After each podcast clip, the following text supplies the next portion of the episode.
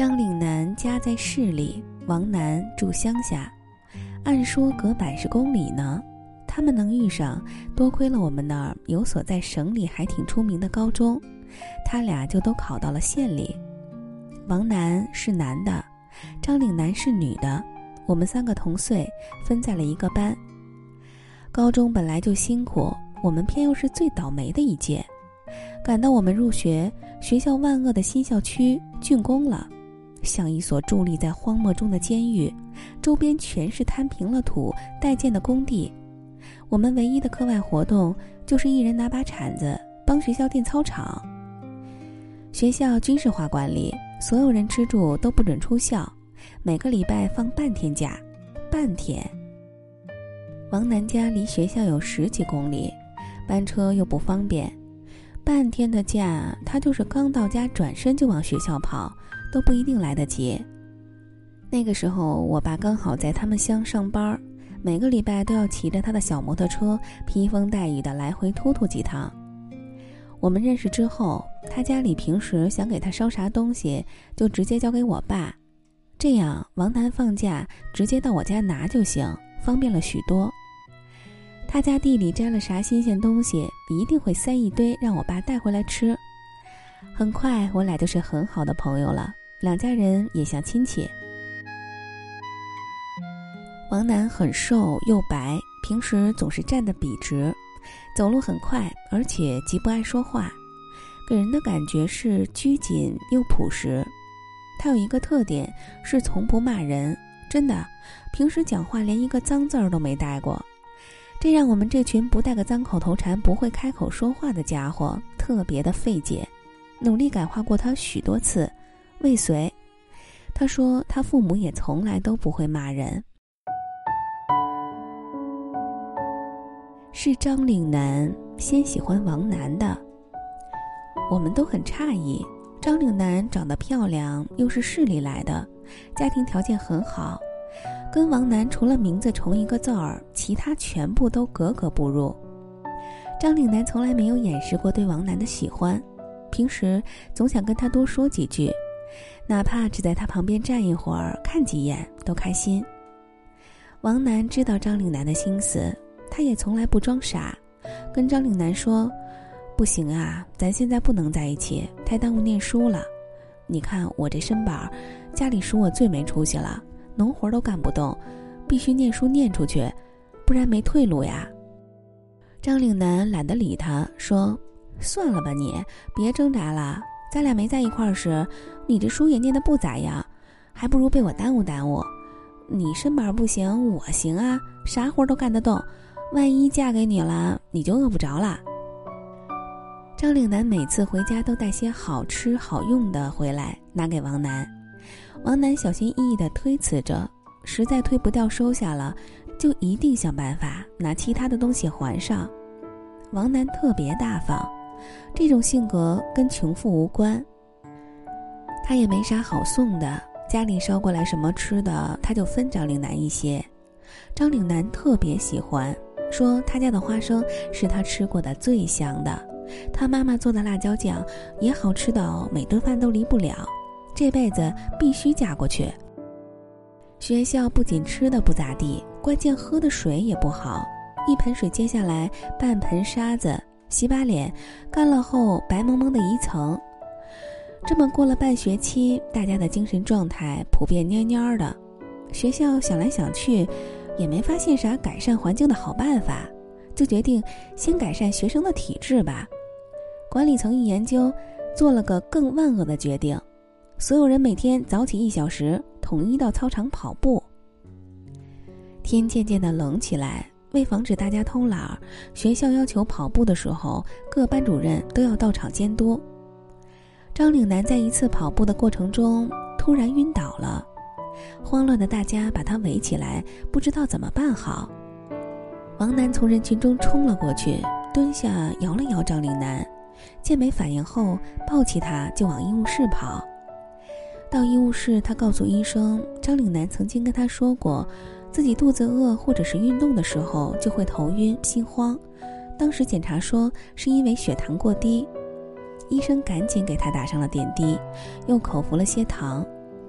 张岭南渐渐的清醒了，躲在医务室的小床上，开心的不行。他大致知道发生了些什么，眉飞色舞的问王楠：“哎，你咋回事呀？这不劲儿挺大的吗？你在家是故意装着不想干活吧？是不是想通了要跟我在一起？”王楠说：“哦，没，也没多大劲儿。你平时可真没少吃，跑这一趟胳膊都快累脱臼了。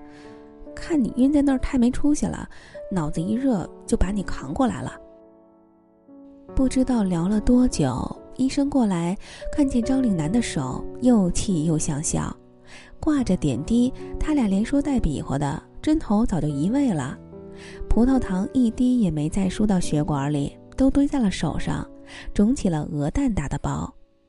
医生推搡着把王楠撵回去上课，问张岭南：“姑娘，手肿成这样，你自己就没发现呀？你就不疼？”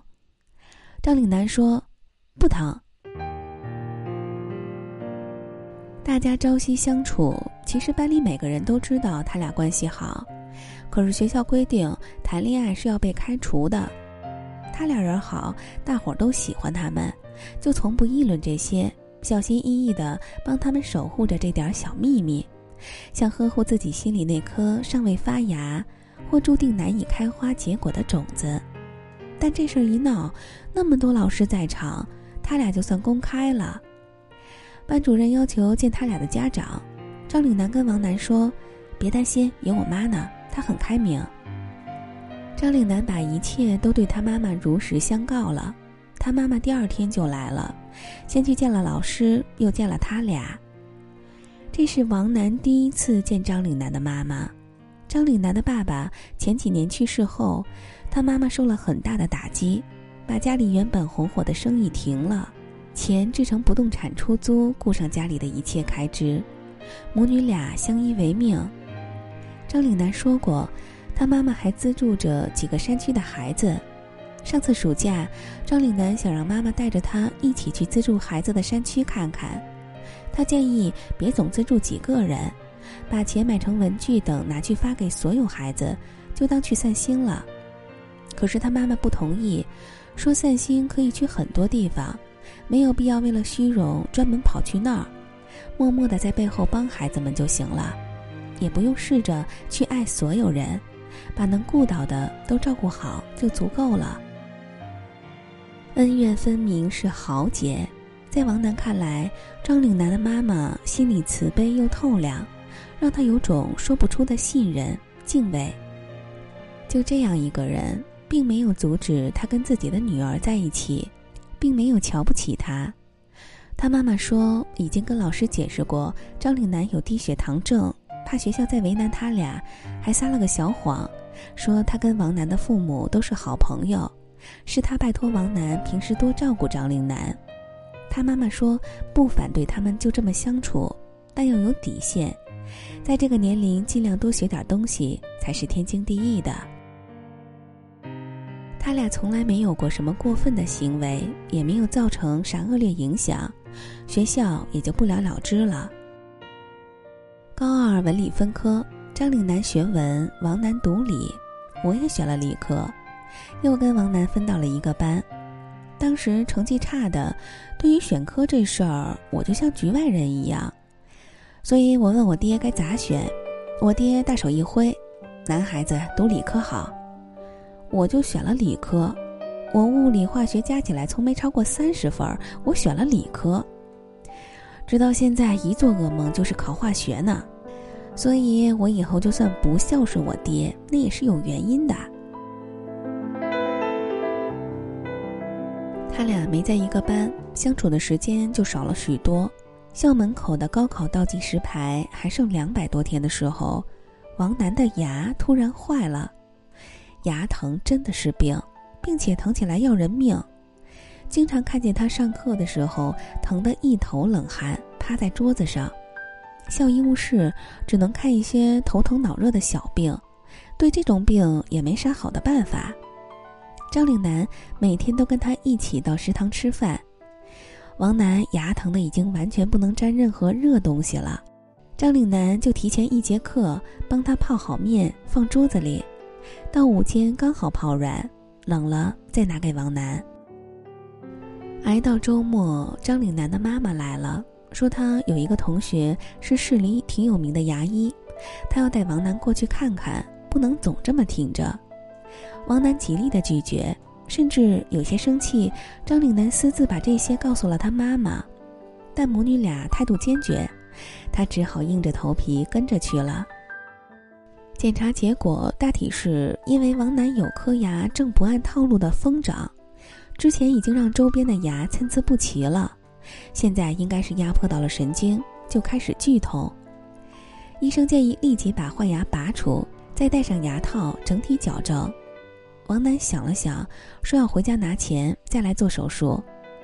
张岭南的妈妈说不要钱的，本来小手术也用不了啥钱，这又是他最好的朋友，他已经告诉医生这是自家的孩子，无论如何都不会要钱的。况且他现在正备考，时间比什么都重要，哪有空这么来回折腾呀？王楠拗不过他们母女俩，就把手术做了。一个礼拜后，伤口愈合。趁放假，张岭南又陪他坐大巴回到诊所，让医生给他戴上了矫正牙套。回来的时候，张岭南咯咯咯笑了一路。他们母女俩一手把王楠弄成牙套男了。我们一起经历了高考，对两个学习一般又文理科不同的学生来说，能选择的余地并不算多。他们很努力的想去一个城市，但没成功。